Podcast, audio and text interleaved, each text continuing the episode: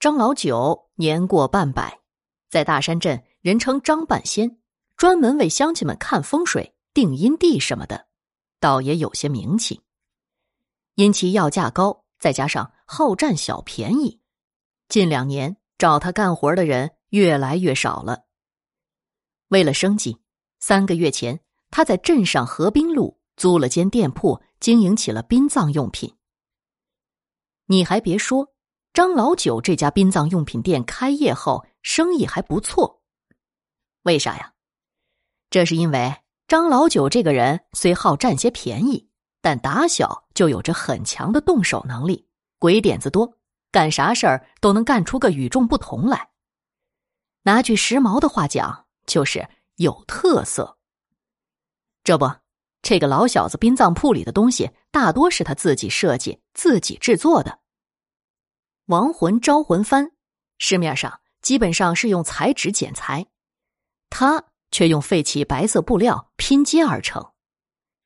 因为他老婆在一家服装加工店上班，加工店的边角料就被他老婆给要了回来。没想到这样做出的招魂幡成本极低，却很显档次、老实。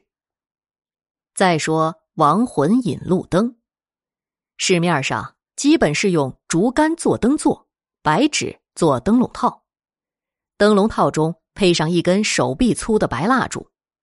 这种加粗型蜡烛可以燃烧七天以上，能保证死者亡魂在七天后的回魂夜看清道路返回家中，最后同亲人见一面后去冥界投胎转世。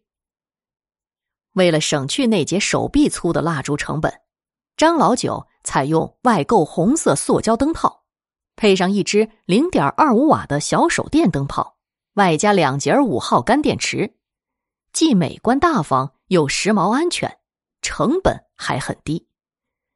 最绝的是，他还在自己制作的所有物件上盖上一个一厘米见方的红色印章，“老九制作”。总之，你不得不说，张老九这个人还是有点生意头脑的。这不，这一天又有两名顾客从他店里买走了一大堆物事，当然了，包括两只美观大方的引路灯。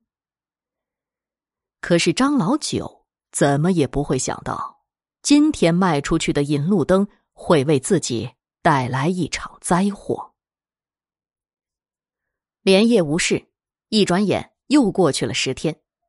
这天，殡葬店也没啥生意。张老九早早的关了店门，晚饭后已经开始制作起他的新式花圈了。将近夜里十一点了，老伴儿早已上床打起了鼾声。张老九刚把制作好的花圈放在墙边，就听见嘟嘟嘟的三声敲门声。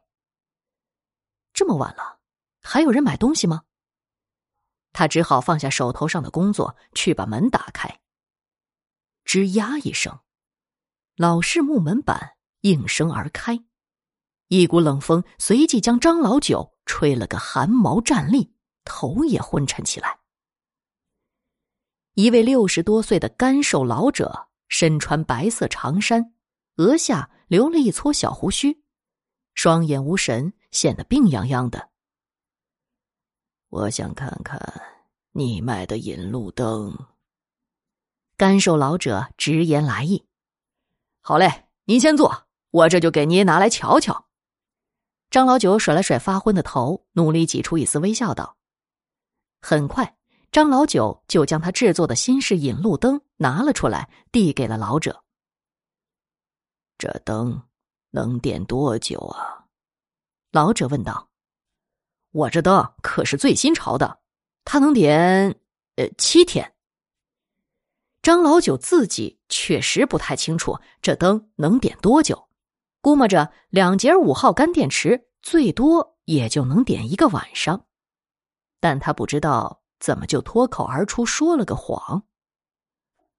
哦，那我儿子十天前在你这儿买了一个这种灯，却只点了一个晚上，你得赔我，或者给我换一个。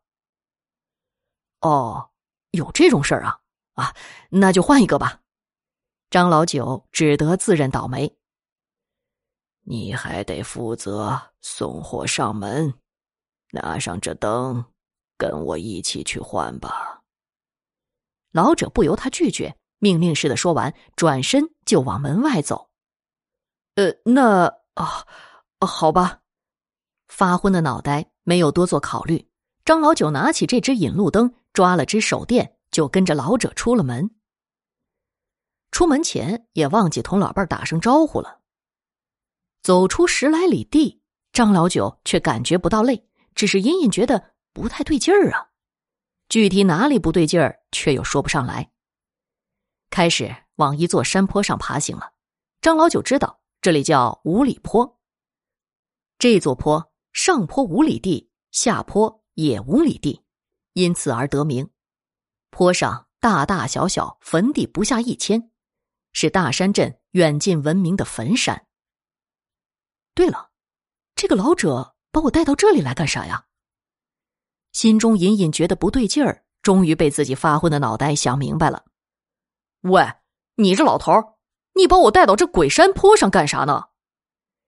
张老九冲前面的干瘦人影喊道：“当然是去我的新家了，就在前面了。”干瘦老者慢悠悠的回应道，脸也往后转过来。看了看张老九，妈呀！张老九恐惧的喊叫了一声，脑袋瞬间清醒过来，双腿发软，瘫坐在了地上，再也爬不起来了。在手电昏黄灯光的照射下，干瘦老者整个半边脸颊都没有了，血肉模糊，连头颅中白花花的脑浆都在向外流淌，白色长衫上染满了鲜血。怕什么呀？我是出车祸死的，长相自然不太好看。老者还是一副病殃殃、慢悠悠的样子。你知道我为啥找上你吗？因为你自作聪明，制作了新式引路灯，它不能亮够七天。我回魂时。看不清道路，所以不能回家，让我错过了回归冥界的时辰。我还得在这荒山野岭再待上七七四十九天，才能进入冥界。你知道，在这里我有多冷吗？我有多疼吗？你没看见？我的伤口还在流血吗？